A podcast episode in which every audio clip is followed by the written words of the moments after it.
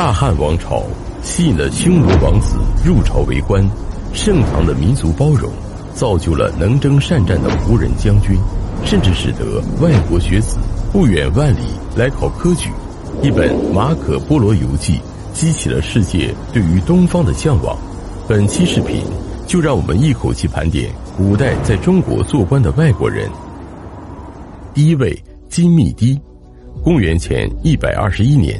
骠骑将军霍去病大败匈奴，匈奴浑邪王和休屠王决定投降汉朝，但休屠王却中途跳反，因此被浑邪王所杀。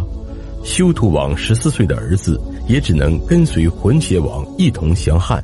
这位十四岁的小王子被安置在黄门署养马，可谁也不知道他竟然能一步步走到顾命大臣之位，甚至一路封侯。他就是金密堤。西汉官场的不倒翁，汉武帝最信任的大臣之一，金密堤的发迹还要从汉武帝心血来潮跃马助兴说起。当时武帝身边围满了后宫嫔妃，马夫们牵马过来时都忍不住偷看，但只有金密堤是个例外。此外，金密堤所养的马也是个个膘肥体壮。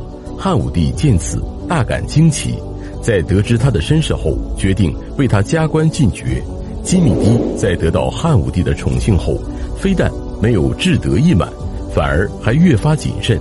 得知长子调戏宫女后，他竟然大义灭亲，杀死了自己的亲儿子。武帝得知前因后果后，对他越发看重。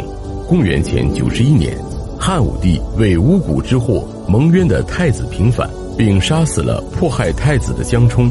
当时参与巫蛊之祸的马和罗兄弟心生畏惧，他们怕被清算，因此决定造反。没想到金密堤洞察入微，率先埋伏在汉武帝卧室。马和罗持刀入室后，非但没能杀了武帝，反而被金密堤守株待兔，抓了个正着。此后，金密堤的恩宠更上一层楼，但他的谨慎也与日俱增。武帝赐他宫女，他把宫女供起来，不与其亲近。武帝想娶他的女儿，他也严辞拒绝。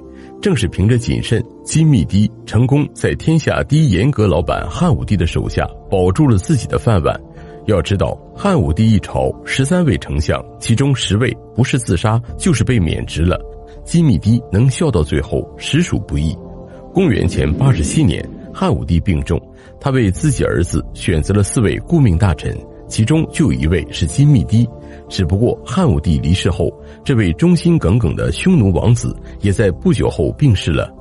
第二位阿倍仲麻吕，中国上下五千年，值得称道的不仅有强汉，还有盛唐。如果说金密堤是对汉朝忠心耿耿的外国人，那阿倍仲麻吕就是被盛唐吸引，一生投身于建设大唐的日本人，甚至连现代电影《妖猫传》中。都有以他为原型的角色。公元七百一十七年，阿倍仲麻吕来到唐朝，作为日本遣